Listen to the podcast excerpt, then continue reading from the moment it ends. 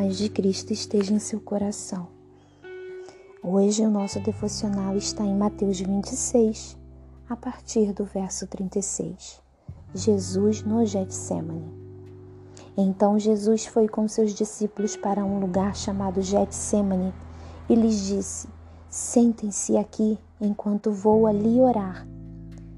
Levando consigo Pedro e os dois filhos de Zebedeu, começou a entristecer-se e a angustiar-se. Disse-lhe então: A minha alma está profundamente triste, numa tristeza mortal. Fiquem aqui e vigiem comigo. Indo um pouco mais adiante, prostrou-se com o rosto em terra e orou: Meu pai, se for possível, afasta de mim este cálice, contudo não seja como eu quero, mas sim como tu queres. Depois voltou aos seus discípulos e encontrou dormindo. Vocês não puderam vigiar comigo nem por uma hora? perguntou ele a Pedro. Vigiem, orem, para que não caiam em tentação. O espírito está pronto, mas a carne é fraca. E retirou-se outra vez para orar. Meu pai, se for possível, afasta de mim este cálice, sem que eu beba. Faça-se a tua vontade. Quando voltou, de novo encontrou dormindo, porque seus olhos estavam pesados. Então os deixou novamente e orou pela terceira vez, dizendo as mesmas palavras. Depois voltou aos discípulos e lhes disse: Vocês ainda dormem e descansam? Chegou a hora, eis que o filho do homem está sendo entregue às mãos dos pecadores. Levantem-se e vamos. Aí vem aquele que me trai. Nós vemos aqui uma passagem conhecidíssima, que é a passagem do Getsemane, Jesus orando no Getsemane. E aqui dentro desse texto, Deus falou algo profundo ao meu coração relacionado à nossa conexão.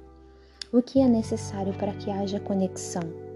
Conexão em que, Tânia? Conexão em tudo na nossa vida, principalmente a nossa conexão com Deus.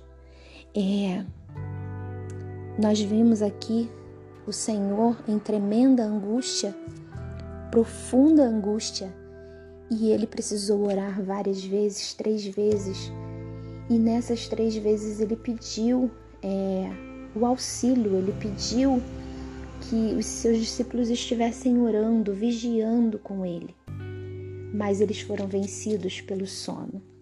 O que eu quero dizer é que para que haja uma conexão é necessário haver um posicionamento.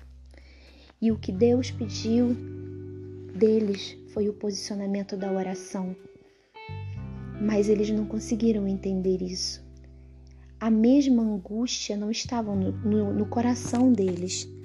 Deus tinha um propósito, mas eles não conseguiam estar alinhados a esse propósito ainda. Os discípulos só conseguiram alinhar o seu propósito com o propósito de Cristo somente depois da sua morte e, da, da, e quando eles receberam o Espírito Santo. Aí sim, eles começaram a entender o real propósito da morte de Cristo. E o que eu quero colocar para você dentro dessa mensagem e que o Espírito Santo de Deus fale mais profundo ao seu coração é que para que haja uma conexão em tudo na nossa vida, nós precisamos ter posicionamento. E eu estou colocando isso para você porque aconteceu algo simples, onde Deus me deu essa palavra. Eu estava mexendo no controle da televisão e o controle não funcionava e eu apertava todos os botões e nada acontecia. Então eu abri o dispositivo onde ficam as pilhas e percebi que uma pilha estava mal posicionada. Apertei a pilha, fechei o compartimento, apertei os botões e a televisão funcionou. Então ali eu entendi, para que haja conexão é necessário haver posicionamento em tudo na nossa vida. Se você quer se posicionar é, se você quer uma conexão, melhor dizendo, em relação a um emagrecimento, por exemplo, você precisa se posicionar em relação a isso. Você precisa buscar boa alimentação, exercício físico, tudo que te conecte com essa vontade, com esse propósito. Agora, se você quer ter uma conexão com Deus, você precisa fazer o que Ele manda. Você precisa ler a palavra, você precisa fazer conforme tudo quanto está escrito, você precisa orar, se posicionar em relação a uma, uma vida de santidade para que haja conexão com Deus. Se você quer ter uma conexão com uma pessoa, você precisa se posicionar em relação a esta pessoa. Enfim, tudo na nossa vida. São pequenos exemplos para que a gente entenda que para haver conexão é necessário haver posicionamento. Todos querem ter uma conexão, mas poucos querem tomar a posição certa para que essa conexão aconteça. Cristo queria que os discípulos apenas orassem, mas eles não conseguiram entender a importância do posicionamento deles em relação àquele propósito, mas que nós possamos entender que na nossa vida, em tudo que nós queremos ter conexão, é necessário que a gente se posicione em relação ao que nós queremos. Precisamos alinhar o nosso propósito, alinhar o nosso propósito com o propósito de Deus.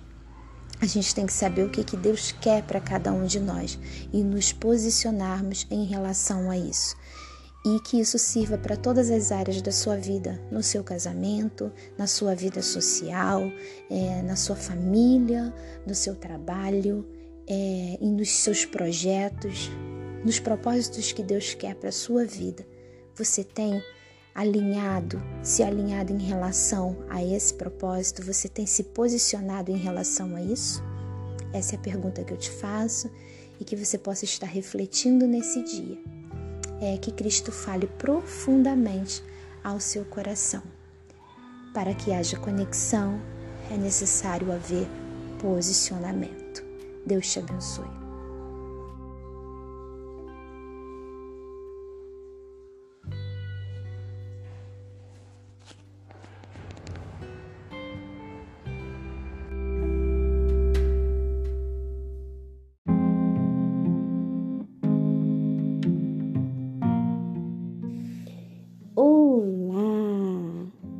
Paz de Cristo esteja com vocês. Hoje nós vamos falar um pouco sobre o silêncio que derruba barreiras e do silêncio que constrói um templo. Isso mesmo. Queridos, hoje refletindo na palavra de Deus, em 1 Reis 6, 7, a gente vê ali a história da construção da casa de Deus. Quando Salomão edificava a casa para o Senhor, ali não se ouvia barulho algum.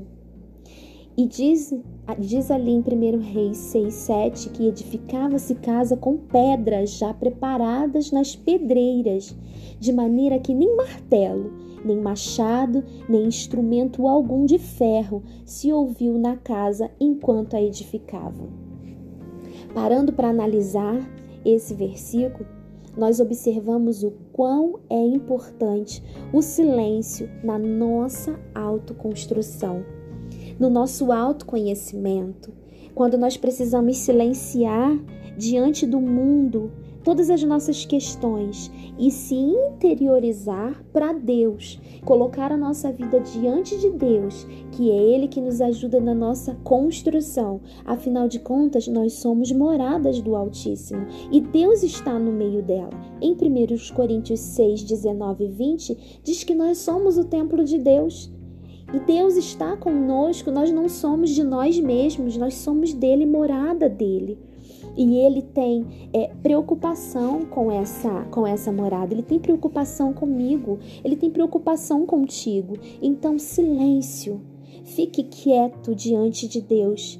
Se reconheça, reconheça os seus bloqueios, reconheça que você precisa de transformação em alguma área da sua vida, você precisa identificar onde você precisa dessa transformação, aonde você precisa dessa grande obra. Silencie-se diante dos homens e coloque a sua vida diante daquele que pode te reconstruir, ou melhor, daquele que pode te construir. É, agora, eu queria falar com você algo muito importante, que o silêncio, ele não somente constrói, mas o silêncio também derruba barreiras. Você vê que o povo, ali em Josué 6, 8 e 9, é, o povo ele rodeou as muralhas durante seis dias, mas o, o barulho, as trombetas só foram tocadas no sétimo dia. Há momentos que nós precisamos é, de estar em silêncio não tocar muita trombeta, ficar mais calados, porque tem um momento certo para que todas as barreiras caiam por terra. Assim como o muro de Jericó, na minha e na tua vida, o silêncio vai ser importante também na hora de, de derrubar barreiras. É, quanto barulho de uma obra, o barulho da obra ele incomoda, ela incomoda profundamente aos vizinhos. O barulho da obra não vai incomodar o dono da obra jamais. O barulho vai incomodar aqueles que estão de fora, afinal de contas, a obra não pertence a eles. Então, o barulho da obra vai incomodar somente aqueles que não entendem o que está sendo feito na minha e na tua vida. Então, silêncio, você está em construção. Silêncio, você está sendo é, edificado diante de Deus para uma morada santa, limpa, adornada por Cristo ok? É, que essa palavra fale profundamente ao seu coração, porque enquanto você estava lá fora, quebrando as pedras, chorando, desesperado e ninguém te assistiu, o Senhor estava lá assistindo e cada pedra dessa que foi quebrada, cada dor, cada lágrima e cada suor, agora você vai edificar em silêncio. Ó, oh, silêncio você está em construção. O templo está sendo preparado para Cristo de maneira digna, santa e gloriosa. E ninguém precisa saber. Chegará a hora da trombeta tocar. Chegará o momento de você se regozijar e todos verem o quão você ficou perfeito para a glória do nome do Senhor, o quão a obra foi maravilhosa de Deus na tua vida. Que o Senhor te abençoe ricamente.